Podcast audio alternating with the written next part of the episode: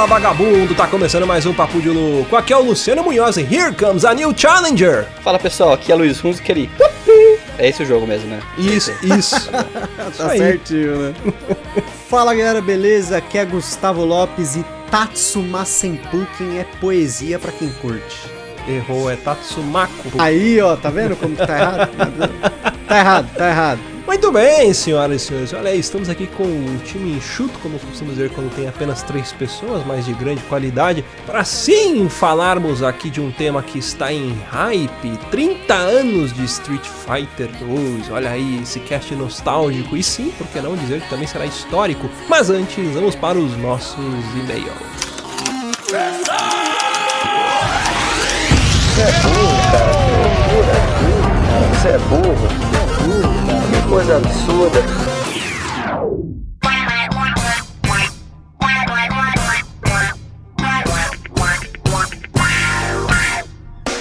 Para acompanhar a gente nas redes sociais, basta procurar por Papo de Louco no Facebook no Twitter ou no Instagram. E para ajudar o Papo de Louco crescer ainda mais, é muito fácil. Basta você compartilhar os episódios com seus amigos em suas redes sociais. Assim, você estará ajudando na campanha do Ololô do Papo de Louco, colaborando ainda mais para aumentar o alcance da nossa audiência. E eu não posso deixar de falar das avaliações lá na iTunes Store. Deixa lá suas 5 estrelinhas e um comentário bem bacana. Lembrando que as avaliações serão lidas neste quadro. E para o ouvinte que deseja nos ajudar financeiramente, você pode colaborar através do PicPay, do Padrim e de doações lá no PayPal. Qualquer contribuição é muito bem-vinda, e dependendo da sua contribuição, você pode ganhar recompensas e brindes exclusivos do Papo de Louco. Para você que está chegando agora, lembre-se de assinar o nosso podcast. Ele é gratuito, está disponível lá no iTunes, Spotify e principais aplicativos desta mídia para smartphone. Além do podcast, para você que quiser conhecer o nosso conteúdo na íntegra e a nossa loja, entra lá no nosso site. Tá esperando o que, rapaz? Acesse lá, é papodelouco.com.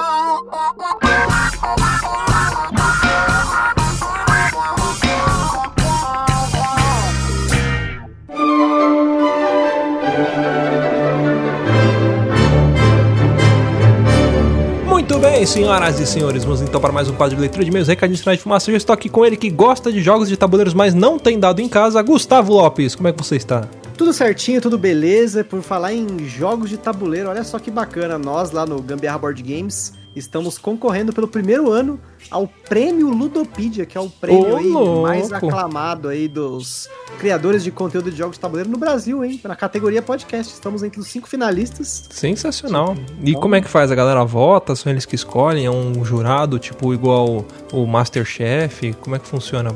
No caso, é uma votação popular. Então, quem tem cadastro hum. nesse site, que é ludopedia.com.br, pode clicar lá para votar. Ele pede para você votar nas outras categorias, mas dá para você votar nulo em tudo e do Gambiarra Board Games o melhor podcast.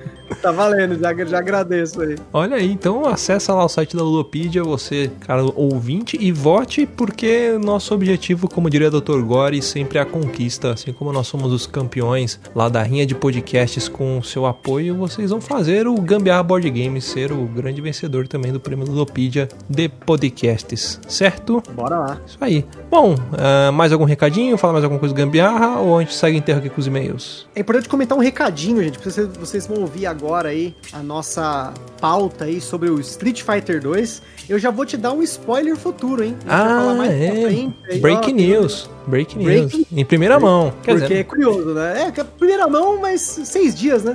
É. Porque logo que a gente gravou o cast, a gente teve uma série de fatos, a gente comentou, a gente fala sobre o Evo, que é o campeonato de jogos de luta, o mais famoso mundialmente, e a gente fala sobre ele aí mais pra frente aí no episódio. Porém, no dia seguinte da gravação do cast, a Sony anunciou a compra do campeonato, então assim, é importante a gente mencionar, porque isso é um, algo muito importante pro uhum. alcance dele, pra produção dele, né? Então, o campeonato lá, o Evolution, né, de luta, que vocês vão ouvir mais sobre ele se você não conhece, mais pra frente é na pauta, ele foi comprado pela Sony, olha aí importância do negócio. Olha aí, sensacional, né? É bom que agora ele já é um campeonato grande e vai tomar proporções ainda maiores, né? Sensacional. Com certeza. Bom, é isso aí. Agora sim, vamos para os nossos e-mails aqui. Uh, quem escreveu pra gente foi o José Torales. Ele escreveu assim: Fala, bando de loucos! Meu nome é José Torales, sou de Leme, São Paulo. Conheci recentemente o podcast de vocês. Fui atraído pelo programa sobre Cavaleiros do Zodíaco e gostei muito do papo descontraído e fui caçar outros episódios e curti demais. Principalmente os episódios históricos. Gostei do aprofundamento, sem malícia, que o podcast apresenta. Uh, ajuda a passar um tempo aqui no meu trabalho como funcionário público, que ao contrário da maioria das pessoas pensa, é um trabalho complicado em vários momentos. Uh, sobre o episódio dos piratas, fiquei com a reflexão sobre o porquê existe um culto de adoração aos piratas tendo eles toda uma história ligada à violência e roubos. Olha aí. O campeão da NFL no momento é o Tampa Bay Buccaneers. Olha aí, justamente o tipo mais execrável de pirata que existe. Um abraço a todos. Olha aí. Eu não sabia, eu não, não acompanho muito a NFL, o Thiago que acompanha mais, né? Uhum. Mas eu não sabia, olha aí. A gente, a gente mais uma vez acertando o hype da pauta, criando, criando hypes aí. Com certeza, né? Mas realmente eu também não entendo porque sempre é associado, grande parte das vezes, os piratas a histórias de violência e roubos, né? Acho que a maior prova de que não é sempre isso pode dar certo é One Piece, né? Que eu acho que é a série de anime é. mais famosa que usa piratas dos dois lados, né? Você tem ali uma história não tanto maniqueísta sobre um pirata ser bom ou mal, né? Eles são o que eles são, eles querem uhum. os tesouros e whatever, né? Sim, sim. E para você que está chegando de paraquedas aqui, se você não ouviu ainda o cast sobre piratas, é só procurar aí, volta uns dois casts atrás aí que você vai, vai encontrar esse cast histórico nós temos com muito carinho, amor e dedicação, igual a Casas Bahia tem por você. e agora seguindo com outro e-mail que a gente recebeu aqui da Isabela Montijo, espero que eu pronunciei certo, ou seja, Montijo, sei lá. Boa tarde, meu nome é Isabela, tenho 14 14 anos, uma jovem aqui. Olha aí. E sou totalmente apaixonada por histórias de terror. E estou acostumada a ouvir, ler e assistir qualquer tipo de história, das mais horripilantes até as mais tranquilas. Já fiquei noites sem dormir pelo medo, também, Isabela, tamo junto. Mas dessa vez fiquei sem dormir por outro motivo. Curiosidade. Estou ouvindo o podcast com a história do Os Portadores no Spotify e obtive a informação que o segundo objeto é a própria informação. O terceiro é o bisturi. Mas e o primeiro? Não consegui concluir o que é o primeiro objeto. Claro, a dúvida de e se isso for real, o que acontece se unir todos? Será que vale a pena tentar? Me consome diariamente. Além da pergunta, queria parabenizá-lo. No caso é o Thiago, gente. Para quem não conhece, depois volta no nosso feed aí, tem o Mistérios Narrados. Uhum.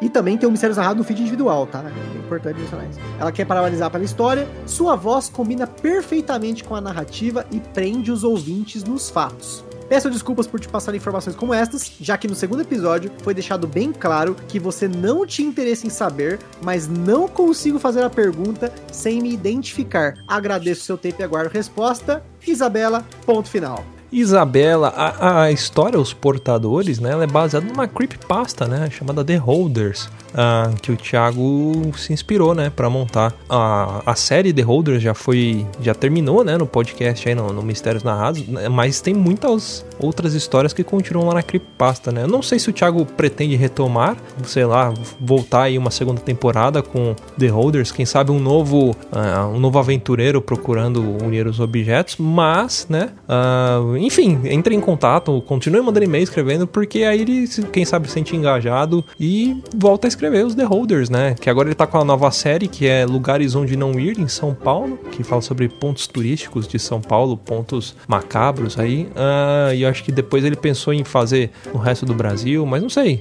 Continua escrevendo e incentivando, né? Quem sabe ele, ele traz essa resposta de qual que é o primeiro objeto e muitas uhum. outras coisas, né? Não, fora que é muito importante você que tá ouvindo, não só aí a Isabela que ouviu o Mistérios Narrados, mas você que ouve uhum. tanto aqui o Papo de Louco, como Gambiarra, o Mochiro e Mistérios Narrados, sempre que possível manda pra gente um e-mail, né? Ou com algum incentivo, ou só pra trocar ideia mesmo. Sim. Porque pra gente é muito legal saber que vocês estão aí do outro lado, né? Porque, por exemplo, numa pessoa que faz vídeos, né? Por exemplo, no YouTube, é muito fácil comentar aí embaixo, né? É. Agora o podcast, como você tá ouvindo e não comenta na hora, às vezes eu sei que o pessoal tem preguiça mesmo de mandar um e-mail depois ou mandar uma mensagem, mas pra gente é muito importante, porque isso não só incentiva a gente a continuar, mas também Uhum. a gente sabe que tem alguém do outro lado ouvindo, né? Porque o ouvinte de podcast é muito quieto, né? Sim. É, tem, tem uma galera que também escreve pra gente direto no site. A gente não costuma ler aqui no, no programa, mas a gente costuma responder no site. Então, se você quiser também se comunicar com a gente Aham. lá no site, pode escrever que a gente responde, né? Certeza. Pra você que quiser mandar um e-mail pra gente, é só escrever lá pra contato arroba papodelouco.com que a gente vai ler aqui, certo? Bom, antes de chamar o cast, quero agradecer aos nossos madrinhos e padrinhas aí. Lembrando que se você quiser se tornar um apoiador, é só você acessar picpay.me barra papo de louco ou lá no Padrim, só procurar padrim.com.br barra papo de louco também tudo junto, tá? Então, muito obrigado ao Brendo Marinho, ao Caio César Barbosa, Cleiton Medeiros, Deberson Nascimento, Diego Carlos, Diego Cruz, Emerson Guerra, Sparker Kaminski, nome da hora de falar, é, Fabiana Carla, Jéssica Félix, Jonathan Big John, Lucas Nunes, Luciano Duarte, Luciano Cavamata e eu, Luciano Munhoz, só pra falar três Lucianos e pedir música no Fantástico, é, Luiz Eduardo, Pedro Gomes, Rafael Preima, Juan Pablo de Oliveira, Ricardo Orozco, Thiago César, Thiago Sacramento e Thiago Farias. Olha aí, só não vou falar pra pedir música no Fantástico porque o Thiago Farias é sem H. Aí o Thiago do Papo de Louco também, né? Então tá 2 a 2 É verdade.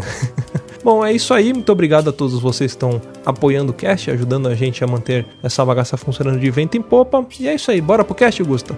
Bora que vamos lá. É nós que voa, bruxão. Então, pau na máquina e Hadouken. Isso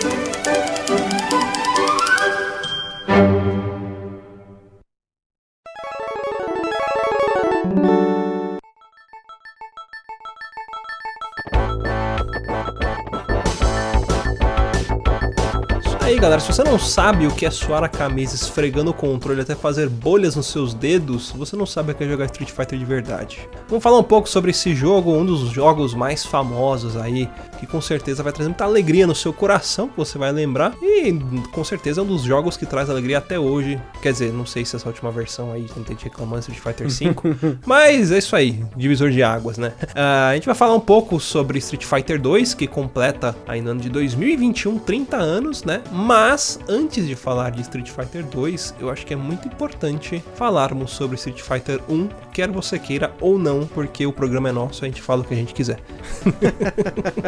Não, com certeza, Não porque. existe, pode falar o que você quiser. Ah, mas, Se não- Se eu não ouvir, não existe, né?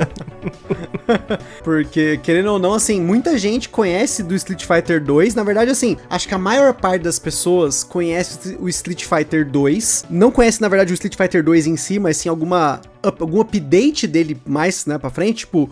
Super Street Fighter 2, o Street Fighter Turbo e tal, né? Mas o Street Fighter 1, o primeiro, né? A origem de tudo é importante a gente mencionar, né? Porque querendo ou não, ele foi super importante não só pra Capcom em si, que é a empresa que faz, né, o Street Fighter, mas também pros jogos de luta em si, pro arcade, né, pro sistema de arcade que a Capcom usava na época, que era o CP System, né? E, enfim, acho que é importante começar pelo começo, né? Street Fighter 1 surgiu nos arcades, né? An- Antes da gente falar do Street Fighter 1, tem uma pergunta pra fazer pra vocês. Vocês lembram do primeiro contato de vocês com Street Fighter? Com certeza, sem dúvida. E foi num arcade. Tinha um shopping aqui perto de casa, que ele foi demolido, depois ele foi reconstruído. E tinha muitas máquinas de fliperama, andar lá que tinha boliche, praça de alimentação tal. E eu me lembro de ter jogado o Street Fighter de rodoviária, que nós vamos falar mais pra frente aí, né? Mas tinha muitas máquinas de fliperama lá. Tinha. Sei lá, sinceramente eu não lembro de muitos. Tinha um jogo do Bart Simpson, tinha uma- umas coisas nada a ver lá, mas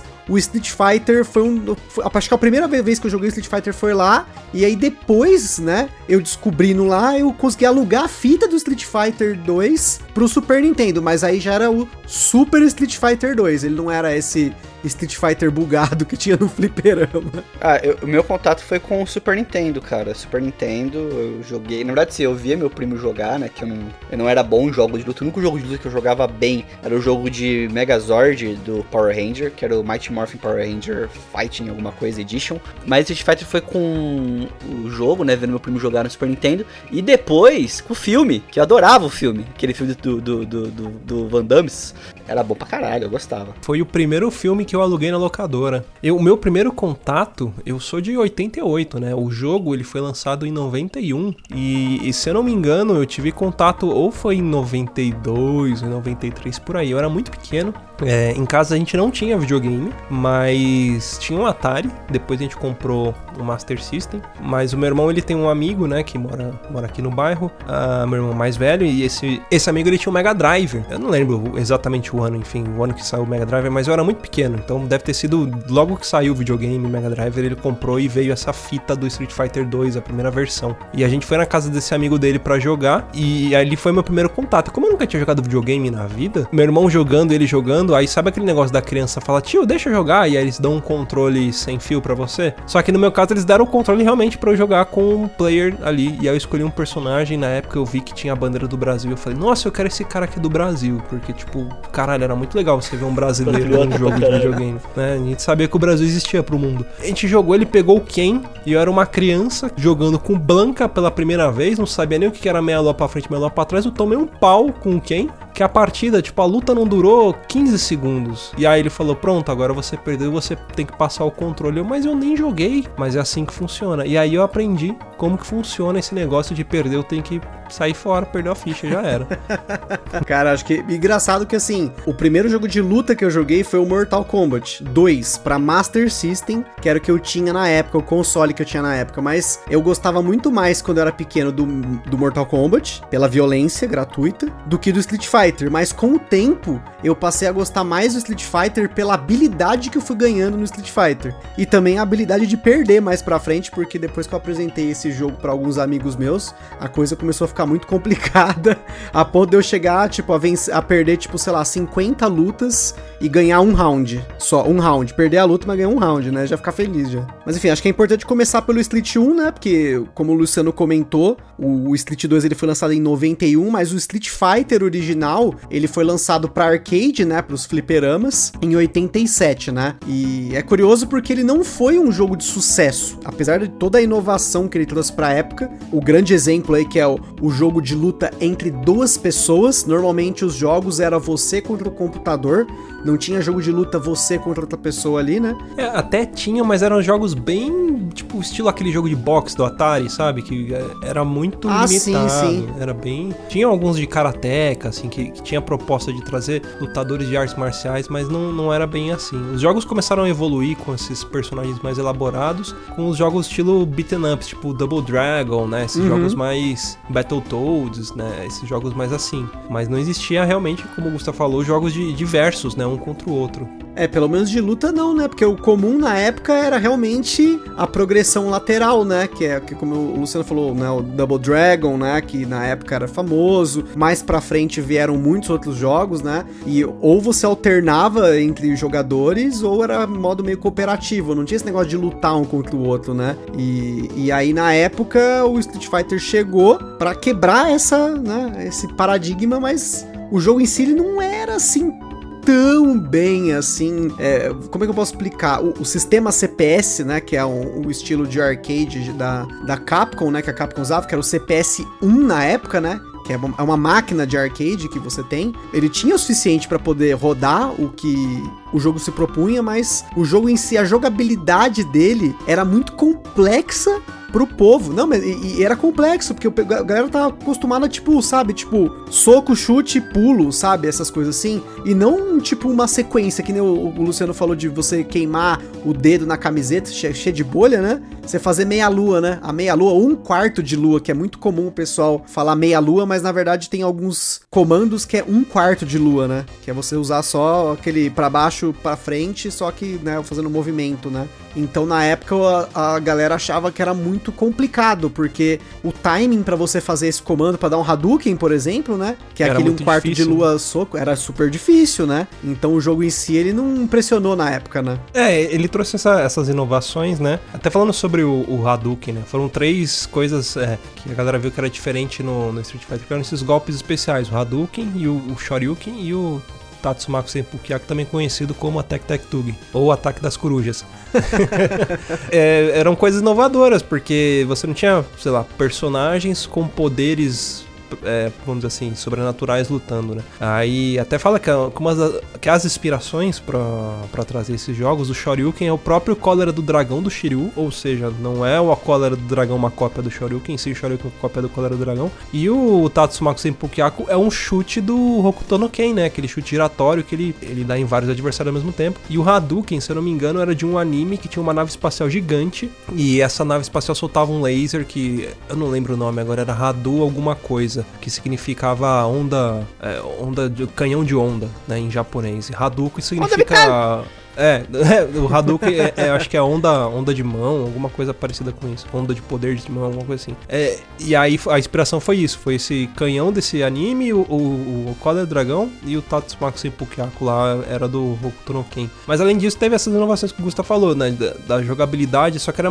uma coisa muito difícil, a galera não conseguia executar, o processamento era fraco, então você às vezes até executava o movimento certinho, mas ele não entendia o comando, porque tinha que ser muito preciso, e aí por conta disso tinha o, o, o- bônus, né? Quando você executava um Hadouken bem executado e conseguia fazer, ele arrancava quase metade do, do, do life do, do adversário. tipo, pô, você conseguiu, aleluia, né? Era um especial o negócio. Mas assim, as placas da Capcom eram boas, o problema era o hardware é, pa- periférico, né? Tipo, por exemplo, os botões, né? Ou o joystick em si, né?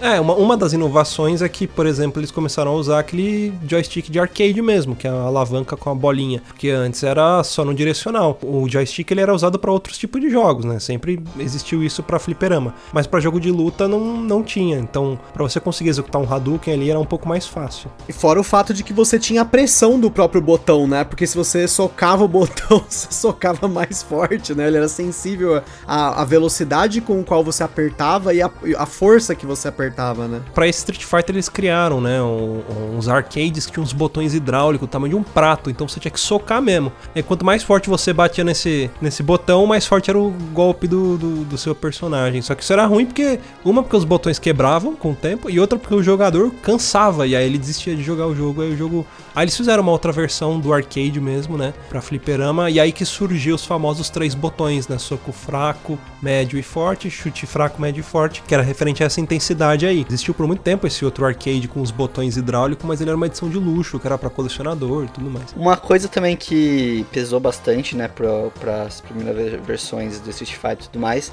foi um pouco a dificuldade também, né, porque a, a dificuldade da CPU, ela não era muito ajustada, pelo menos o primeiro Street Fighter, os relatos que o pessoal tinha, que era um jogo muito difícil também, né, ele não era um jogo muito polido, que o pessoal usa o termo hoje em dia, então você acabava até às vezes perdendo porque o jogo não respondia o comando, não, não funcionava direito ali. Bom, já que a gente tá, tá falando aqui também de, de- enfim, da inovação tecnológica, né? Vamos falar um pouquinho sobre a historinha do jogo aí, uma coisa bem rápida. Nesse jogo você controlava o Ryu, que era o, o protagonista, né? Ah, e que no, no jogo ele era ruivo, né? Um pouco diferente do que a gente tá acostumado e tinha sapatilhas vermelhas também, combinava com o cabelo, ó que bonitinho. E tinha o Ken, mas o Ken, ele não era. Ele era apenas um, um personagem quando você jogasse contra o outro. Até tinha como você escolher o Ken pro modo história. Era só você usar o controle 2. É igual no. no- Se não me engano, quem jogou o Nintendinho, é, Super Mario era a mesma coisa. Se você jogasse o jogo com o controle 2, você, você jogava com o Luigi, não com o Mario.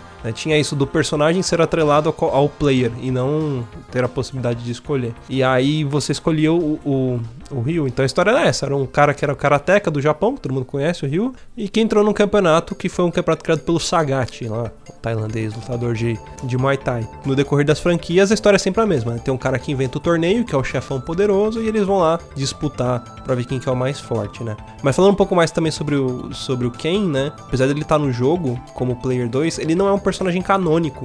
Ele foi criado pra, com a finalidade, enfim, de ter esse combate versus, né? Um contra o outro. E tem uma- um outro ponto interessante que eles, apesar de estar no jogo não ser canônico, quando você vai ler a história do jogo, a empresa fala assim: ah, não, o Ken tá lá, mas não tá. Tipo, é como se fosse o alter ego do Ken ali. Não é ele que tá ali, é uma representação do Ken. Porque eles falam que enquanto tava rolando o Street Fighter 1, o Ken tava participando de um campeonato nos Estados Unidos. Aí é, é coisa que eles vão criando depois, né? Primeiro eles criam o jogo e depois eles criam um monte de coisa aí. É a famosa lore do jogo, né? Tem, tem muito buraco. Eu vou falar um pouquinho depois sobre esses negócios, mas tem, tem muito buraco quando você começa a colocar a história numa linha do tempo entre todos os Street Fighters, né? Mas isso aí é, é outra coisa, né? E aí acho que a ideia do jogo, da história, né? Que praticamente história, entre aspas, né? Que você tinha 10 personagens, ou seja, eram duas pessoas de cada país, dois representantes de cada país, então eram cinco países, e você tinha que enfrentar esses caras para você ser o melhor do mundo, né? A ideia era essa, né? Então você tinha personagens que vinham do Japão, dos Estados Unidos, China, Inglaterra e Tailândia. E esses personagens, alguns deles apareceram depois nas quinquagésimas versões que teve de Street Fighter de novo, né? Um Alpha 2, 3, 4, 5 versus os Duende, versus contra o Baixo Astral. Street né? contra Baixo Astral. Qualquer coisa, Isso né? eu pus na pauta, igual o país. Escrevi essa piada às 7 da manhã. A maioria deles não foram readaptados depois, né? Os mais icônicos pra mim aí é o Bird, que é um maluco punk, né? Que tem um penteado moicano que ele arranca o moicano dele pra acertar em você, né? É um negócio extremamente bizarro que ele representava a Inglaterra, né? Ele era diferente nesse jogo, ele era negro, com um penteado diferente, né? O, nor- o atual ele tem um, um cabelo diferente, né? Primeiro ele era branco, né? E aí o, o- o atual ele é negro. E até o próprio personagem zoa, né? Quando ele volta nos outros Street Fighters, ele fala: Nossa, cara, parecia que eu tava meio doente, eu tava meio pálido. É uma das falas do, do, do personagem, né? Pra você ver como é que eu lembro tanto do Bird, né? Porque Marcante. pra mim é marcante, né? E tem também o Adon, que ele aparece depois, né? Que é um tipo um Sagat Júnior. É, ele era né? Ele é um discípulo, né? É, tipo estudante de, né? de, de, de Muay Thai, né? E o Sagat em si, né? Que ele era o chefão do primeiro jogo, né? O último boss, né? Mas assim, tipo, depois ele se torna um personagem quase que secundário nos outros jogos, né? Sim, um personagem favorito de muita gente. O Street Fighter 2 eu era muito apelão com o Sagat. Aliás, o Sagat tem uma coisa interessante, né? No primeiro jogo, ele não tem aquela cicatriz no peito, né? No Street Fighter 1. E aí a história é que, como você joga com o Ryu até o final, você finaliza com ele, a história diz que quando você termina o, o jogo é porque o Ryu ele, ele finaliza o, o, o Sagat dando um, um Shoryuken no peito dele. E aí ele derrota o Sagat, e aí por isso que o Sagat tem aquele, aquela cicatriz no peito, é o Shoryuken do Ryu. É, Acho que pelo menos dos personagens que eu me recordo, assim, que eram mais. que, que reapareceram, né? São esses três. Eu não lembro se da- do, do roster de personagens Tem alguns, que. por exemplo, no Japão tem o, o Uretsu, né, que ele é um instrutor de, de Kenpo, Ah, sim, né? sim. Tem o, o Geiki, que é um, um ninja assassino. Aí nos Estados Unidos você tem o Joey e o Mike. O Joey ele é campeão de artes marciais clandestina, né, tipo um Kimbo Slicer da vida. E o Mike, ele é o precursor do Balrog. Aquele negócio, né? Tem cara de gato, cheiro de gato, pelo de gato, meia de gato, mas é um cachorro. Porque o Mike é um afrodescend... é um afro-americano boxeador. que não é o Mike Bison, que é o nome verdadeiro, né? M. Bison, né? De Mike Aham. Bison, que é em homenagem ao Mike Tyson, que depois eles começaram a chamar de Balrog. Tem, tem aquele negócio né, de ter trocado o Vega, o Ah, eu vou Balrog. comentar e- mais pra frente, porque isso aconteceu no 2, né? Na, na localização do 2, né? É, depois a gente detalha um pouco mais. Mas o interessante desses dois jogadores, do Joe e do Mike, é. Na abertura do, do Street Fighter 2, começa com, aquele, com aquela briga de rua que tem dois carinhas que um dá um soco na cara do outro e eles desmaiam. É, São esses dois, é o Joe e o Mike Aham. brigando na abertura.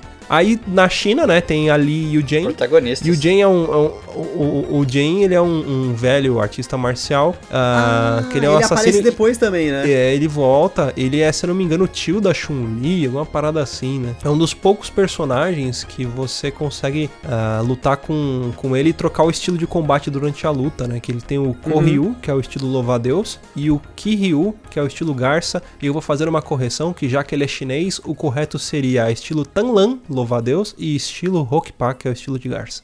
Olha é aí, chinês. conhecimento, hein? Denúncia e conhecimento ao mesmo tempo. Aí da Inglaterra o, o, o Gusta falou do Beard e do Eagle, né? O Eagle é, é tipo um segurança de um, de um ricaço que ele luta com os bastões. E aí na Tailândia a gente tem o Adam e o Sagat. E também tem uma lenda, né, dentro do próprio jogo, assim, que surgiu, né, na- na- no YouTube. É Uma coisa até um pouco mais recente, pelo que eu percebi, assim. Que se você vencer do Sagat de Perfect, né, sem tomar nenhum dano, que como a gente até falou, era algo impossível, porque a CPU era filha da puta desse jogo. É, é, o nível de dificuldade dela não era muito ajustado, então não era impossível você conseguir ganhar. É, apareceu um adversário misterioso sem nome que a gente acaba descobrindo depois que seria o Akuma, né? Descobrindo depois assim, né? É, a lenda surgiu e depois incrementaram a lenda na, no lore do jogo, né? Ele, ele fica sem nome e fica com acho que quatro pontinhos de interrogação no nome dele ali. Porque aparece a barrinha de vida, né? Quatro pontos de interrogação, Sim. mas é o Akuma, enfim, né? O cara de kimono preto, escrito ah, aquele símbolo nas costas. E ele conseguia matar você em cinco golpes só, né? Então se você vencia ele, você vê o verdadeiro final do, do jogo, que não era aquele final que o Ryu embarca no avião e volta pro Japão campeão. É, e falava até que se você derrotasse ele, você também via o Evil Ryu também, né? Tinha... É, isso, isso na verdade é uma fanfic, né? Tem no, no YouTube, na verdade, o que, o que acontece? Eles hackearam o jogo, né? E aí tem uma versão de Street Fighter 1 que é hackeada que você tem lá o Evil Ryu, o Akuma. E aí é legal que você, como na versão original você só podia jogar com o Ryu ou com o Ken, até mesmo no, no, no modo versus, com essa versão hackeada você consegue selecionar os outros personagens. Então você consegue pegar o Sagat, o Adon, Jane, toda essa galera pra, pra poder lutar um contra o outro, inclusive o Akuma e o Evil Ryu. E é importante comentar, como eu falei lá no comecinho, né, que o jogo em si ele não foi um sucesso, né? Na verdade ele foi um fracasso na época, apesar toda essa inovação toda aí. E parte da equipe que criou o Street Fighter 1, inclusive um dos principais criadores, que é o Takashi Nishiyama, foram para na época a empresa que era rival da Capcom, que é a SNK. Então apareceram outros jogos aí ao longo fazer do King of da SNK. É. Cara, eles fizeram muita coisa na, na, na, na, SNK, né? Não só o The King of Fighters, assim. Quer dizer, a SNK, se você for procurar mesmo sobre os inúmeros jogos de luta da SNK, você vai ver que tem um monte, né? Tanto Samurai que Showdown. futuramente, né, pra vocês verem como é que é o esquema, né, depois pra ganhar dinheiro, os caras fizeram e fizeram lá o Capcom versus SNK ou o SNK versus Capcom, porque tem, existe os dois. Depende de quem foi a distribuidora, né? Tem essa diferença. O, ambos são muito bons, mas enfim, papo pra até outro cast. Se a gente for falar de SNK, tem muita coisa. É tudo filho do Street Fighter, né? Porque a galera que que criou o Street Fighter saiu para criar outros jogos e até os próprios criadores falam, né, que você pode considerar o Fatal Fury como uma continuação, apesar de ser um, um jogo beaten up, né, o Fatal Fury ele é uma continuação do Street Fighter e o Final Fight é o que eles gostariam realmente de ter feito no primeiro Street Fighter de jogo, né, porque parece que apesar de ter sido um jogo inovador e tudo mais, eles não conseguiram colocar tudo aquilo que eles almejavam no jogo. Enfim, eles falam que o Final Fight é o verdadeiro, verdadeiro resultado do que eles gostariam de colocar no Street Fighter. E aí depois veio, né, The King of Fighters junto essa galera toda. E aí, como o Gusta falou, né, Capcom e SNK, SNK versus Capcom, que eu acho que é o, Street Fighter final. Porque tem todo ali. Toda a galera trabalhando junto, todos os personagens, é todo o elenco. Street Fighter final. todo elenco. É tipo igual os filmes da os filme nacional, é Xuxa, os Duendes, Renato Aragão e grande elenco. Cara, pra você ter uma noção, só antes da gente continuar, eu cheguei a ter mais de 35 jogos de luta diferentes só pro PlayStation 2. Eu gostava muito de jogo de luta, tinha tudo, jogava tudo, zerava tudo, jogava com um monte de personagem, fazia mugging, fazia. enfim, né? E eu, esses jogos, esses crossovers são muito bons. Então, assim, para mim não existe um final. Para mim o final era o que eu criava no meu mugging lá, porque aí eu juntava mesmo o que eu queria, né? Mas, continuando aí, pra não desviar da pauta, né? Uma coisa legal é que esse lore do jogo ele foi reaproveitado depois numa série, uma minissérie, né? Que é o, o, Street Fighter Assassin's Fist, que é uma série feita pela Maquinima. Ela foi originalmente transmitida no YouTube e, se eu não me engano, agora tem na Amazon, né? Por sinal, na minha opinião, é a melhor adaptação já feita de um jogo de luta para uma ah, série com pessoas, né? Cara, Ela é, é sensacional. Boa. Ela conta a origem do Ken e do Ryu buscando informações sobre a origem do mestre deles, né? Tem até a questão, porque assim, na época você tem o Goltetsu, que ele é um soldado que lutou na guerra, e o cara era mestre de artes marciais, ele, tinha, ele era mestre de dois caras, que era o Golken, que é o mestre do Ryu e do Ken, né? Ó, até o um nome parecido. E tinha o Golki, o Golki que futuramente se torna o Akuma, né? Que era um cara que ele... E aí o que acontece? Ele... O Akuma, ele começou a utilizar o Satsui no Hado, né? Que é, a, que é a tela preta, né? Que a gente chama, né? Seria é o, o especialzão o, poder... do Akuma. Exatamente. ele fica putaço, o, maluco é tá o poder... Putaço. Não, é o poder sombrio do negócio ali, né? O bagulho é louco, né? Enfim, e aí os eventos que mostra no, no- nesse, nessa série é que o Goltetsu ele foi desafiado e morto pelo Akuma, né? Que ele realizou o- a tela preta, que é o Shungoku Satsu. E depois que o Goltetsu morreu tal, tem essas coisas. Tem aí toda uma história. Eu não vou dar spoiler, né? Porque acho que a graça é, é você ver isso, mas tem até uma curiosidade que o Goltetsu ele aparece no final do Akuma junto com o Gouken no Street Fighter Alpha original. Então ele apareceu mesmo, não é a invenção dos caras, né? É, é, inclusive esse. aquela conta que fica no pescoço, né? Aquele colar de contas que fica no pescoço do Akuma, era do Gotetsu, que ele pegou dele. Enfim, pra quem, Aham. quem viu também Assassin's Fist, tá, tá lá, né? Sem dar spoiler, porque isso faz parte do- dos jogadores também. É, a, a origem desse colar é dele, né? Gotetsu é aquele que é o fudidão, né? Que é o veinho, né? O veinho. Ele tem o Street Fighter mais pra frente é- pra- como, jogo- como personagem, né? Não, não, é- esse é o Gen, né? Esse Que é o outro Gen. Ah, cara, tá, né? tá, tá, tá. O, o, o Ah, Gotetsu em si, ele nunca foi tá, controlável, ele nunca apareceu como personagem. É. O Gotetsu seria Tá o mais fodão de todos os fodão. Ele só perdeu pro Akuma porque, enfim, ele era um velho e o Akuma era novo e deu um pau nele. E, e- mas ele aparece que além do, das artes marciais dele, né, toda essa parada toda, ele era perito em bastão. Então você encontra algumas imagens dele no, no Google é, com bastão também, empunhando bastão. E tem um personagem curioso, né, um tanto quanto polêmico aí, e ele é, ele, se eu não me engano, tem até uma referência dele no Assassin's Fist, que é o Dan, um jogador aí que ele foi criado mais pra satirizar, uma provocação, vamos dizer assim, né, do time que ficou pra fazer o Street Fighter pra zoar a galera do, da- do, do time da, da CNK, que é um personagem que ele satiriza o, o Ryo Sakazaki e o Robert Garcia lá do Art of Fight. Esse personagem, o Dan, ele, é um ex-aluno, né, do Gouken, também era mestre do Ryu e do Ken, só que ele era um cara muito arrogante, prepotente, né, meio mala, assim, autoconfiante demais, só que ele tinha um ponto, ele era tudo isso e sem talento, né, ele era ruim pra cacete. E ele queria aprender as artes marciais, né, o, o Ansatsuken, né, pra ele fazer a mesma coisa que o Akuma fez, dominar o Satsui Hado, né, virar um cara do mal e, enfim, né, ter poder. Só que aí o Gonken expulsou ele, porque ele falou que apesar dele ser um cara muito ruim, uma hora ele poderia aprender isso daí e usar essa, esse poder pro mal, porque o, o Ansatsuken, ele é uma arte marcial que ele trabalha tanto as forças do bem quanto do mal, né, e o Gotetsu era o único cara que sabia trabalhar com isso sem ser corrompido. E aí, como todo grande aluno ruim, filho da puta que trai o seu mestre, ele sai e ele abre o próprio dojo dele lá. Enfim, vai seguir carreira solo. Uma coisa importante também é que existem uma- algumas controvérsias, é, até algumas conversas que o, o Dan foi baseado no Steven Seagal. né, Também. A aparência dele foi baseada no Steven É Seagal. porque né? o Robert foi baseado no Steven Seagal também, né? Muita gente foi baseada no Steven Seagal. Steven Seagal foi baseado né? no Steven Seagal. O Steven Seagal brasileiro é baseado no Steven Seagal. A única coisa que o Dan não consegue é colocar a mão do cara no bolso, né? Porque é um personagem ruim pra caramba de controlar, né? É, é Muito bosta, né? É, ele, ele é propositalmente ruim. né? Ele é um personagem pra É uma zoar. sacanagem, Tanto né? que o, o Sacanagem. Hadouken dele é tipo meio broxa, assim, né? Engraçado. É, é meia bomba, né? Ele só vai pra pouquinho pra frente. né? É, vai ca- cair no chão, é tipo. uau.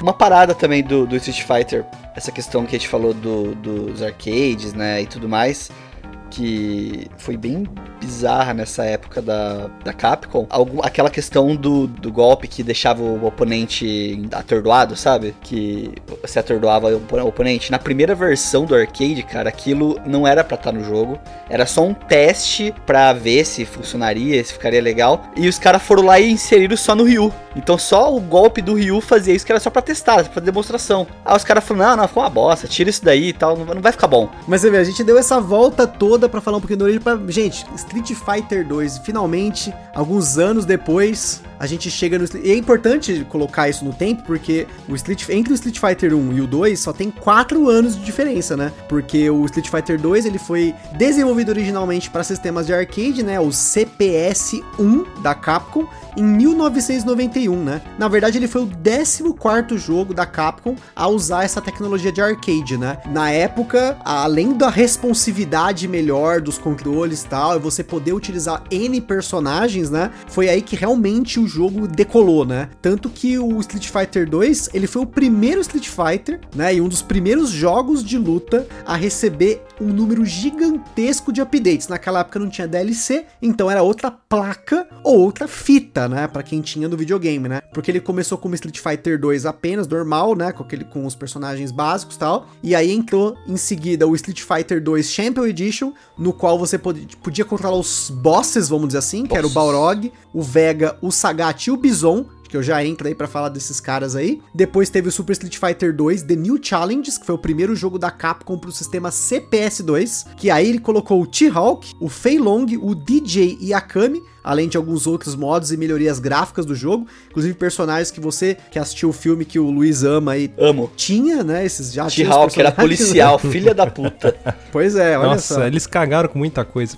Aliás, tem um jogo desse filme, né? O jogo Que é uma bosta. puta, Nossa, é, é estilo, comentar. no estilo Mortal Kombat, né? Mas, Cara. porra, pro Street Fighter ficou meio bem bosta. E tem o Akuma, e o Akuma não aparece no filme, mas tem o Akuma nesse, nesse jogo. Ah, é, Pra mim ele nem é canônico, né? Então eu nem vou falar desse jogo, Claro né? que é. Porque de- depois do Super Street Fighter 2 veio o Super Street Fighter 2 Turbo, que normalmente é a edição que a maioria das pessoas que teve videogame aqui do Brasil jogou, que no qual entra o Akuma, que era um personagem inclusive secreto, né? E ele foi banido dos torneios que começaram aí com o Street 2, e a última versão que saiu foi o Hyper Street Fighter 2 The Anniversary Edition, que foi lançado em 2003, apesar de ser só 12 anos, não foram, né, 10, tipo, geralmente os caras fazem número fechado, assim, né?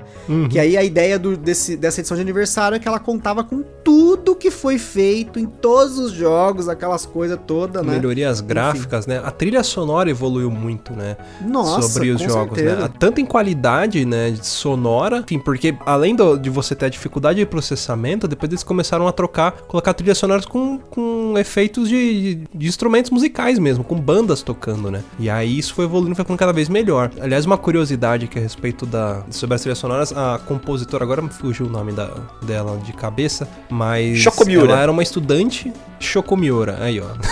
ela tinha 20 anos quando ela foi contratada, na verdade assim, ela era uma pianista que tava se formando e aí ela queria trabalhar no mercado de, enfim, de produção musical, tudo, e ela descobriu o mercado de games. Ela falou, meu, vou trabalhar com essa porra aí. E aí ela mandou currículo pra várias empresas, pra Capcom, pra SNK, pra várias empresas, só que aí tipo ela falou, mano, eu vou escolher uma pra trabalhar, que ela viu que era que pagava mais, que ia ser menos pressão pra ela, que era a Capcom. E aí ela começou a trabalhar, só que ela tinha uma equipe pra trabalhar num quartinho, sei lá, minúsculo, equipamentos precários, tinha só uma mesa de som e um computador, não tinha mais muita coisa, e ela tinha que se virar com aquilo. Só que ninguém passou nada pra ela. Aí quando tava faltando uma semana pra eles lançarem o jogo, falou: "Ó, agora a gente precisa das músicas". Só que eles não tinham passado, não tinha dado briefing nenhum pra ela. Falou assim: "Ó, agora eu quero que você componha as músicas". Ela falou: "Tá, mas o que que vocês querem?". "Ah, eu não sei, tem que ser a música pro jogo". "Tá, me mostra os personagens". Ela viu os personagens e falou: "Tá, agora eu quero saber, vai ter fase cada um deles?". Tá. Aí, aí tipo ela pensou: "Mano, eu vou fazer a trilha sonora pra tela e não pro personagem". Né? Então cada cenário ele, ele tem uma trilha sonora. Ela começou a compor em cima disso daí.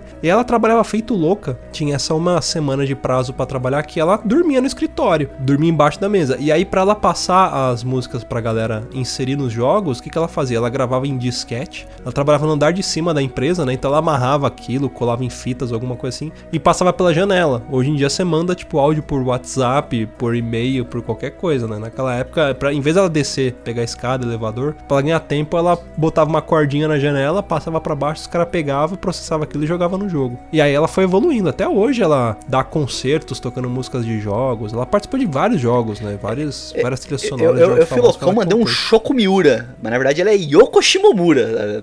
Mandei uma. Yoko Shimomura, com certeza. Tá perto, tá perto. Yoko Shimomura é uma das grandes compositoras de músicas, muito foda, ela é muito foda mesmo. Essa ela hoje ela tá com 53 anos e nossa, ela já fez tanta coisa, gente. Eu tenho tanta coisa dessa mina no meu PC que eu vou te falar, é foda.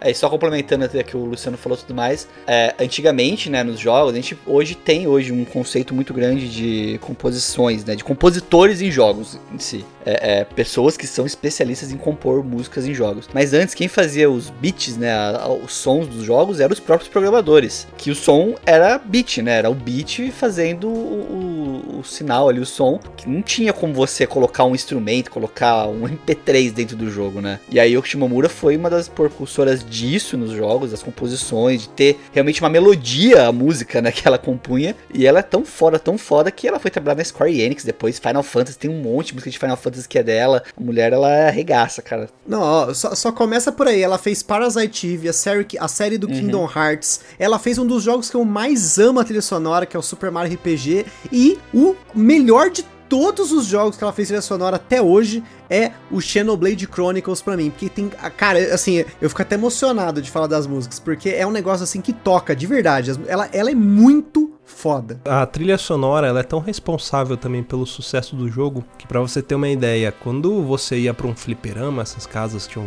vários arcades, ela pensou no seguinte, cara, eu preciso de, de um- uma música que chame muita atenção. Então não sei se você reparou, se você lembra, quando você liga lá Street Fighter pra jogar e aí ele fica naquela tela, aperta insert coins, né, ou press start. Se você não aperta nada, ele começa a ter o demo do jogo ali. Qual é a tela que aparece? A tela do Dalsim. Aqueles elefantes não param um segundo, fica fazendo barulho o tempo todo. Então você imagina a máquina no fliperama fazendo barulho de elefante o tempo todo, tocando aquela musiquinha do Dalsim com os balangodango lá. Então foi proposital isso, que era pra chamar a atenção das pessoas no- nas casas de arcade, pra que elas soubessem que naquele local tinha uma máquina de Street Fighter que elas poderiam jogar. né? Era bem barulhenta de propósito, com uma trilha sonora bem, bem forte, enfim, com barulhos repetitivos que era pra galera saber ir lá e jogar. É, e sem instrumentos, sem nenhum instrumento, ela conseguia fazer a música ter regionalismo, cara. Isso que era muito foda. Você ouvia a música do Gaio, você pensava, tipo, ah, porra, uma música americana, parecia um rock, um negócio. A música do Dalsin, você, você tinha elementos ali da Índia, cara, era muito foda isso. Até tem uma curiosidade da música do Ken. Enfim, uma galera falou assim que, ah, putz, essa música é muito parecida com a música do filme Top Gun. Depois eu vou pôr um trechinho pra galera ouvir aí. Mas ela falou, cara, eu não, não, não tenho certeza, mas eu tinha assistido o filme, então pode ser que tenha uma influência. Que é aquele comecinho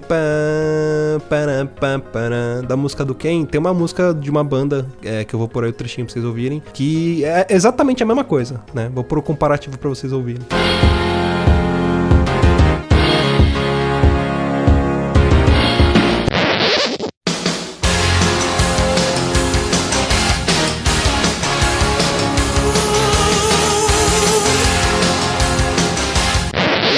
Continuando falando um pouquinho da, da- do jogo em si, né? Que a gente comentou aí que, beleza, ele foi lançado tal, as versões dele, mas até hoje tem versões sendo lançadas do Split 2, né? Na época que ele começou a ser lançado pra consoles, né? Que era só arcade, ele foi portado pra uma série de consoles. Teve desde o Super Nintendo, que é a versão que eu joguei assim com mais frequência, até as últimas gerações, aí o P- PlayStation 4, o Xbox One e o Switch teve a versão Street Fighter 30 Anniversary Collection, que ela contém o primeiro Street, as seis versões do 2, as três versões do Alpha e as três versões do terceiro Street Fighter, né? Aí é bom. Que aí a gente segue depois comentar um pouquinho sobre essas versões, mas a gente tava falando sobre os nomes dos personagens, né? Sobre o Mike, o Mike Bison lá, né? E uma das grandes polêmicas do jogo foi que quando ele foi trazido pro ocidente, os nomes do Bison, do Vega e do Balrog foram modificados, né? Começando pelo boxeador, que foi o motivo, que no Japão ele era Mike Bison, em nome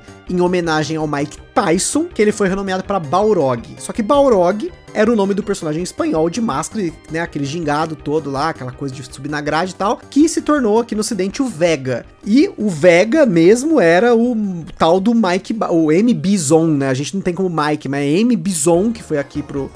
Virou que mestre é o... Bison, M de mestre. É, Master Bison, pode crer. Aí era vem as o adaptações, né? O Guile, né? Bi- Zangief. Acho que o único que a gente pronunciava certo era o Blanca. Chun-Li. Chun-Li. Não, Chun-Li tá Chun-Li. certo. Então, eu também pronunciava Então, os certo. únicos que a gente pronunciava É. certo. Ah, sim, sim, sim. sim. Mas E- tinha e, isso, né? Inclusive, não, e tem uma treta muito complicada por isso, porque assim, os torneios de Street Fighter, eles são feitos entre pessoas que moram no Ocidente e no Oriente. Uhum. Então, nos torneios, o Vega daqui, que é o Balrog de lá, eles chamam de Claw. Que é por conta da garra, né? O Balrog daqui, que é o M. Bison de lá, eles chamam de Boxer. E o M. Bison daqui, que é o Vega de lá, eles chamam de Dictator. Então eles colocam uma, alcunha pro personagem para não ter esse choque entre a galera, que, principalmente a galera que não se conhece tanto, e fica, pô, é Vega, é Bison. Não, não tem nome. O nome do cara é qualquer coisa. É o da garrinha, é o, boxeador, ditador, exato. pronto. Foda-se, né? O, o jogo ele ficou tão famoso, né? Que cunhou aí não apenas um filme, né? Muita gente lembra, né? Do filme do Raul Julia, que passou no SBT uma caralhada de vez. Eu cheguei até até a fita cassete, né? Do Street Fighter 2. Que, por sinal, era um filme extremamente enviesado, porque o Gaio era a personagem principal. A Kami, que era uma secundária do Street 2, era uma das personagens que era a Kylie Minogue, era a cantora lá, né? É porque também, né, produção americana, né? Então tem aquele Exatamente. negócio do American Dream, né? Vamos colocar os Estados Unidos aqui como o precursor da paz, né? A gente tá vendo que não é bem assim. Não, mas o, pior de tudo não é esse filme, gente. Esse filme, talvez pra mim é nostálgico tal, assistido muitas vezes. O, o trash, o negócio trash mesmo, é o The Legend of Chun-Li. Filme ruim do caralho. Se você não assistiu, não assista. Mas se você tiver curiosidade, mas se você tiver curiosidade, só vai atrás, só vai atrás. É com aquela É o do mina que Black faz a, a Lana dos... É o do Black Eyed Peas. Tem, tem a Lana do, do Superboy lá, do Smallville. Ela é a Chun-Li, né? Tem uma- alguns atores famosos por filmes B, né? Mas enfim, o filme é muito ruim. E ele foi adaptado depois também pro filme animado. Aí sim, claro. Depois não, né? Na época ele foi adaptado pro filme animado, que é o Street Fighter 2 The Movie, que esse sim segue a história do, né? A entre aspas história, porque jogo de luta história é whatever, Uhum. É né? É, apesar de que o Street Fighter realmente foi criado com esse intuito, né? Eles falaram assim, puta, eu quero criar um jogo de luta, mas que não seja só luta, tem que ter história. Aham. E a gente tem o- a, a famosíssima animação que passou aqui no Brasil no SBT, que era o Street Fighter 2 V, né, de Victory, né? Victory, é. Que na verdade, ele não é um anime que segue a história do Street 2. Ele, né, tem algumas, algumas escolas de pensamento, né, as linhas de pensamento que falam É, que. tem algumas referências ali, uma coisinha ou outra. Sim, sim. É, Aliás, Alguns até aparece o né? Akuma, né? Numa cena do aeroporto, uma das primeiras Uhum. cenas que o, se eu não me engano, é quando o Ryu chega nos Estados Unidos, mostra o Akuma, mostra vários personagens. E é bem curioso porque esse jogo, a história desse anime, pra muita gente, ela não é canônica, mas exi- existem pessoas que comentam, né, que na verdade ela é um prólogo, né, pra história do Street 2, né? Mas enfim, Uhum. história pra jogo de luta é qualquer coisa, né? É e muito é bom, um, é muito bom. puta anime, né? Muito bem feito. Eu, eu assisti ele inteiro recentemente, assim. Ele é muito bacana, muito bem feito e é legal você ver como ele aprende o Hadouken. É diferente, né? Porque a gente sabe que o Hadouken ele aprende com o mestre dele. E, e no anime ele aprende com um velhinho que, tipo, tá doente, sentado assim, com dor no, no estômago. Aí o velhinho faz uma meditação. Aquela meditação que ele faz, no, no Kung Fu a gente chama de respiração da árvore, né? E aí ele respira, puxa o ar e aí ele, ele joga uma bola de energia dentro do estômago dele e, e cura e sai andando. O Rio consegue ver isso, nem todo mundo consegue ver. Aí ele fala, nossa, velho, o que foi que você fez? Ele vai atrás, aí ele aprende o Rio, o Hadouken, Ah, com um conceito tem a- diferente, né? É, um- Sim, o tem- conceito que eles trazem ali é um pouco de, de conceito chinês. Ele, ele dá uma explicação. É que assim, a gente fala, fala, fala conceito chinês, mas é um conceito marcial, né? Ele traz com outra linguagem, que é como eu, eu vi no Kung Fu, porque o Kung Fu a gente tem a parte energética. Lógico, ninguém sai soltando Hadouken, né? Mas tem, tem a parte de trabalhar Tikun, né? Que eles chamam de Kiko, que é a, a- a forma japonesa de falar Tikun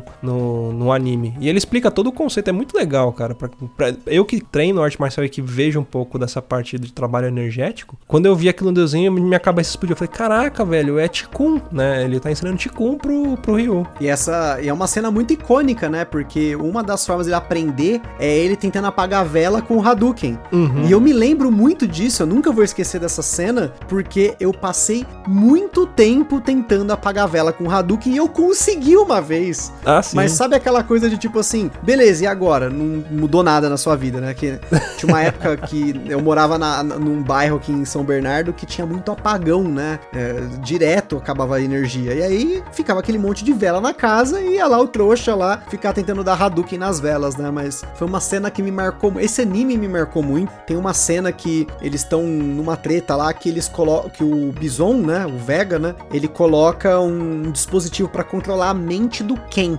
E aí, cara, é uma luta, meu, é muito, mas ela é muito, muito, muito violenta no sentido, tipo assim, são amigos dando porrada um no outro, mas é um É na, negócio é na cabeça sofrido. do, do Ryu, né? Ah, na cabeça do Ryu, é, tá o certo, Ryu é tá verdade. sendo controlado pelo, pelo mestre Bison.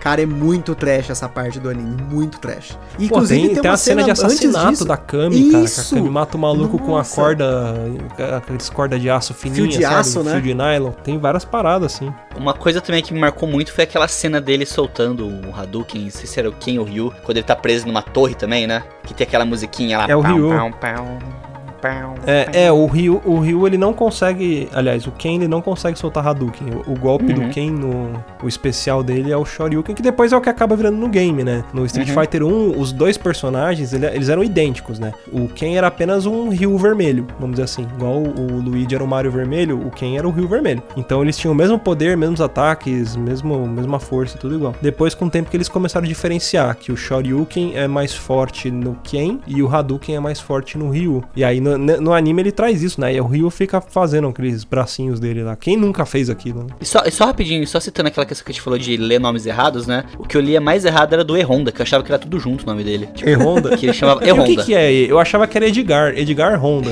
Edgar Honda. Tipo, eu não né? conheço um japonês é o chamado barriga, Edgar. né? Como é que- É, realmente Emerson. eu não sei o nome completo do Honda, não. Edson Honda. né, Edson, né? E até antes de finalizar, entrar no- talvez no legado do Street Fighter, né? É muito legal comentar sobre esse Street Fighter que eu comentei no começo, né? Que é o Street Fighter 2 de rodoviária, né? Porque o que, que é o Street Fighter 2 de rodoviária, né? Puta, isso Como eu comentei, top, o, o Street Fighter 2, ele usava uma- um sistema que é o CPS-1, que é uma placa que tem lá um chip de memória RAM e um chip uma ROM que armazena os dados, né, do jogo, né? E essa placa é cara, né? Ela era cara, né? E aí o que acontece? Algumas placas eram feitas em Hong Kong e eles faziam a troca de alguns dos componentes. Então era uma placa, né, mais Inferior, barata, né? né? Então, por isso que justificava o fato de ter um Street Fighter de rodoviária. No- aqui em São Paulo, né, tinha ne- nesse shopping que eu comentei, existia um, um fliperama do Street Fighter numa rodoviária que tem lá no Vale do Paraíba. Eu acho que essa máquina deve estar lá até hoje, porque a, a rodoviária não mudou nada até hoje, né? E tinha umas paradas muito bizarras dessas versões, porque você conseguia fazer uns, uns esquema pra você mudar de personagem no meio da luta. Você dava Hadouken que dava fazer a curva.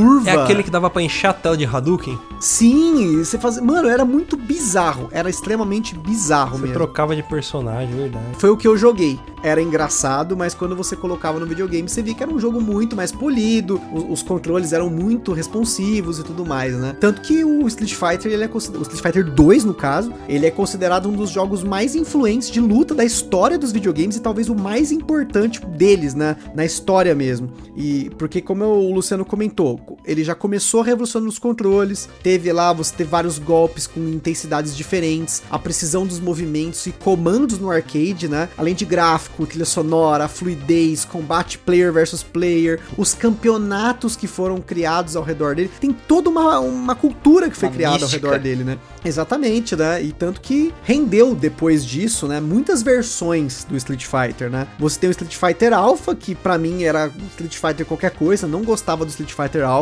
Tinha Eu um rolento, né? Uns caras assim. Nossa, tinha caras que vieram lá da, da- do primeiro e tal. Eu não tenho conhecimento de falar do Alpha, assim, foi um dos pouquíssimos jogos de luta que eu não joguei extensivamente. Agora, o Street Fighter 3, esse sim é o meu favorito. Ele foi o primeiro jogo da. é, Eu não sei se ele foi o primeiro jogo da Capcom que usava essa placa, mas ele foi um dos primeiros jogos que usou a placa CPS 3, que já era uma evolução do CPS 2, que foi usado também, que e foi lançado em 97, né? Oito anos depois do lançamento do primeiro, do segundo Street Fighter, né? E foi uma coisa bem chocante, porque na época ele descartou a maioria dos personagens originais. Uhum. Só tinha o Ryu e o Ken, né? Até o Bison, que era o boss final, saiu, entrou o Gil, que é um maluco que ele tem metade azul, metade vermelho, igual um maluco que tinha no Fly. Era bem bizarro. Freezard, sei lá, era, era muito esse cara é muito bizarro, né? Só que a principal inovação dele, né, a principal adição dele é a mecânica de parry, que eu já falo um negócio especial sobre ele, né? E essa versão ela não teve tantos updates, teve só apenas três, né? Na- no primeiro update entrou a Akuma e no Third Strike, que é o meu favorito, que é o Street Fighter que eu mais joguei até hoje, eu joguei durante anos a fio assim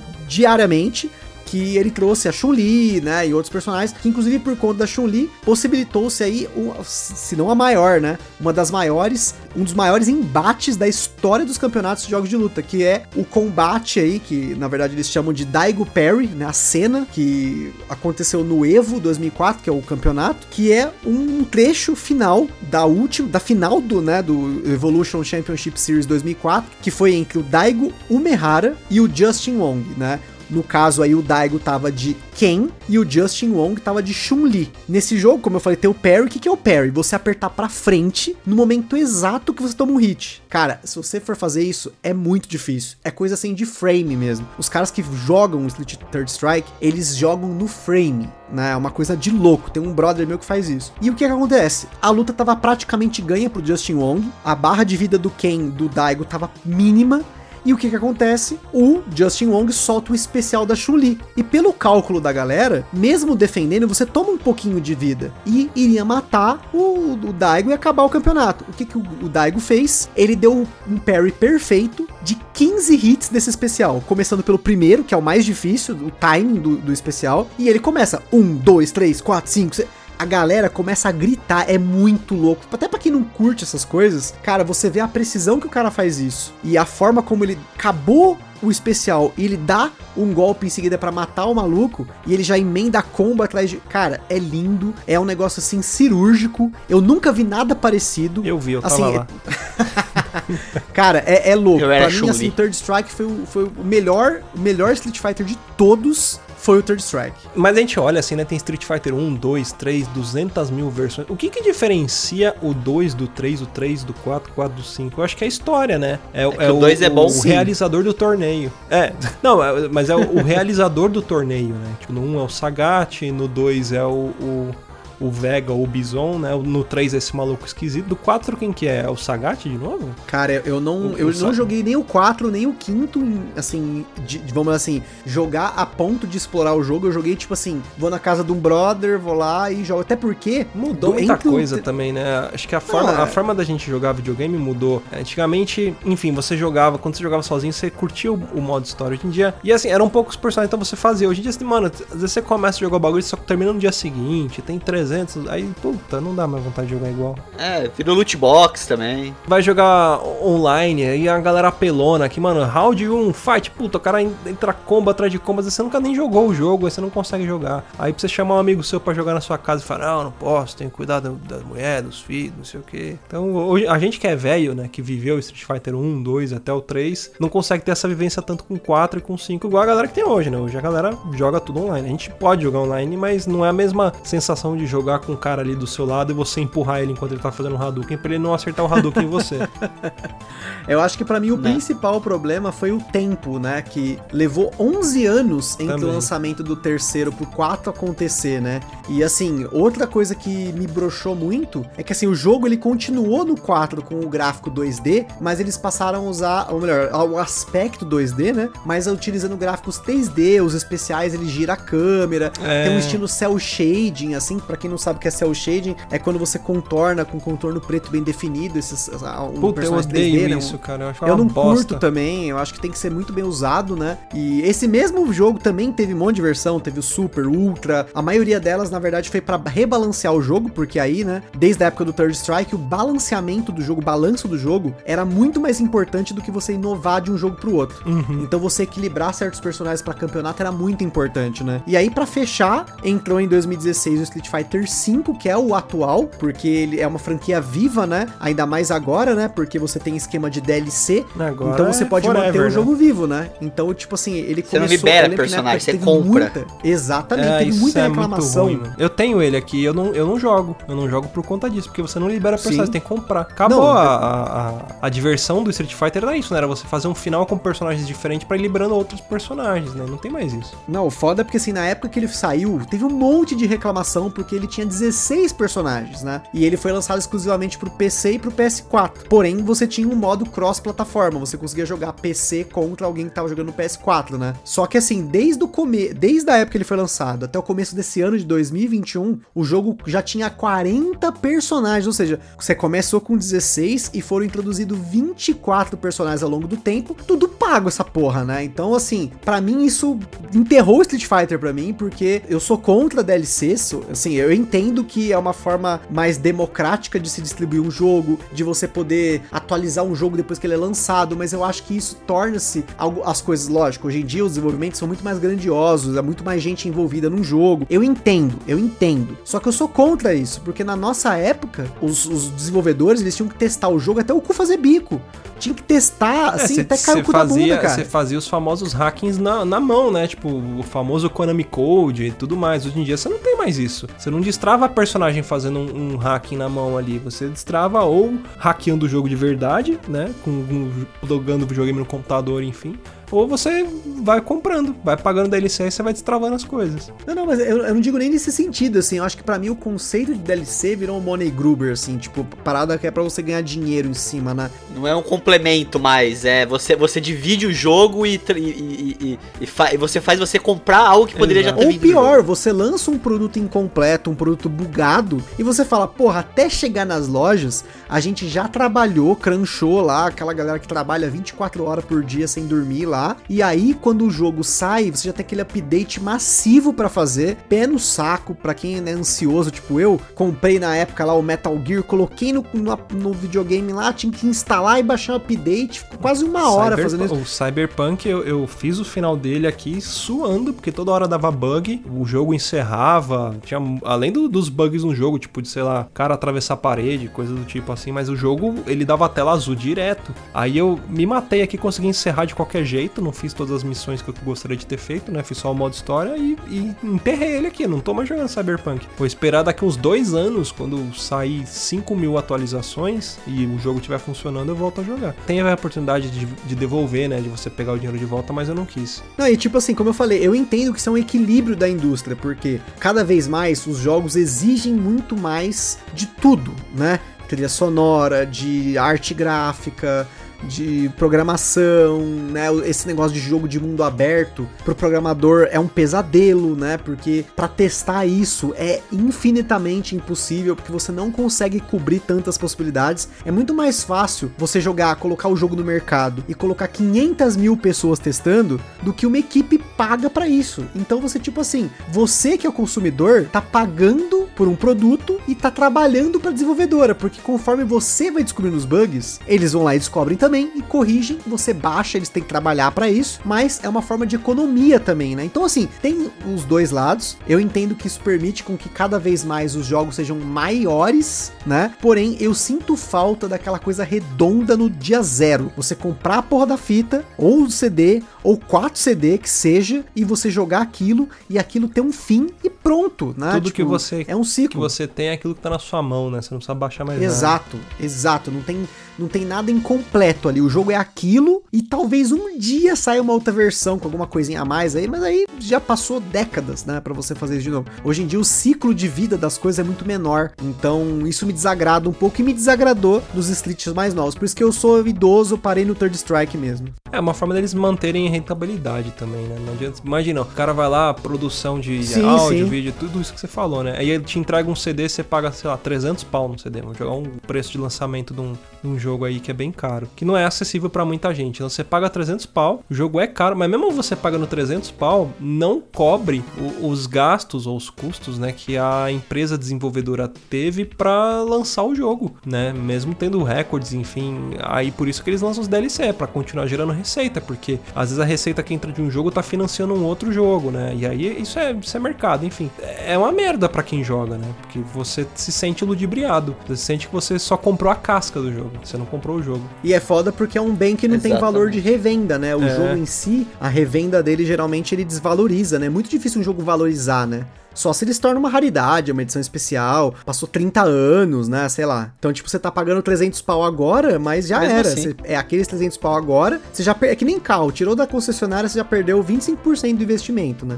E assim, acho que para concluir, né, acho que é importante a gente comentar sobre essa importância do Street Fighter em si, mas o tanto de coisa que ele influenciou, ele é um jogo muito importante, né, independente de você gostar mais de Mortal Kombat ou de qualquer outra franquia, né, mas é importante reconhecer o trabalho desse jogo aí, que tá fazendo seus 30 anos esse ano, então, assim, eu só, eu só tenho a agradecer ao, a Capcom, apesar de hoje ela não ser a empresa de antes, né? Uma empresa que eu admirava muito, com muitas franquias muito legais, e enfim, né? Mas foi uma boa época, né? Mas melhorou, tá? A Capcom tá voltando aos poucos. Será? É, eles, eles precisam analisar o mercado e ver que a galera não tá, Tá, não tá, tá, tá, curtindo tá, tá, tanto. Mas eu vi, eu vi que lançou Street of Rage, uma, uma, uma coisa, uma porrada de jogo aí tá voltando. Lançou é. Street of Rage, lançou os remakes do Resident Evil que fazendo bastante sucesso. Devil May Cry, eles voltaram meio pras origens Devil May Cry. A Capcom tá voltando. Quem tá fora totalmente é a Konami. Konami desgraçada, ela morreu assim pro mercado. Mas a Capcom ela tá, ela tá entendendo o que o mercado quer. Ela tá voltando na nostalgia do pessoal, cara. É, Isso nostalgia é, Você botou nostalgia, as pessoas gostam, cara. Porque imagina, o cara que, que era jogador, igual o meu caso, puta, joguei Street Fighter o 2 lá em meados de, dos anos 90, no início dos anos 90. Então, tipo, o jogo era lançamento e eu era uma criança. Naquela época eu não tinha dinheiro, hoje eu trabalho, então eu tenho condições de comprar e eu, porra, se eles lançam uma coisa que me fez feliz no passado, seja uma, uma atualização, uma versão, tipo, vai, um, um remake igual rolou do Final Fantasy VII com gráficos melhores que, a, que saiu na, na, na, na PS Plus aqui. Porra, isso te deixa muito feliz, né? Então o cara que naquela época era uma criança, hoje trabalha, tem dinheiro pra investir, é onde tá o dinheiro. Então por isso que eles vão voltar com a nostalgia em, peso. Mas é isso, é bom, tem, tem muita coisa pra falar de Street Fighter, enfim, é, a gente tentou jogar aqui uma peneirada de, de- dos pontos que a gente achou principal, né? Tem muita coisa, principalmente história de jogador, é, relação entre outros jogos, né? Como a gente citou, Final Fight, Fatal Fury, King of Fighters, enfim, produtores, tu- tudo isso tem muita coisa. Se você jogar na, na internet, você acha, até ó, dando créditos aí ao, ao Velberan, que fez um trabalho é, é, fantástico aí, não só ele, mas vários youtubers fizeram, contando história desses jogos, como que eles se interligam, tem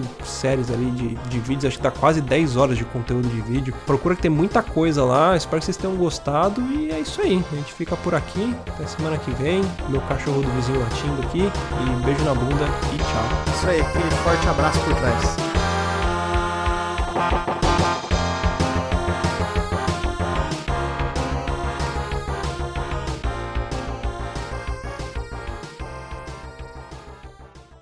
Quer ouvir mais? Acesse papodelouco.com ou assine o nosso podcast.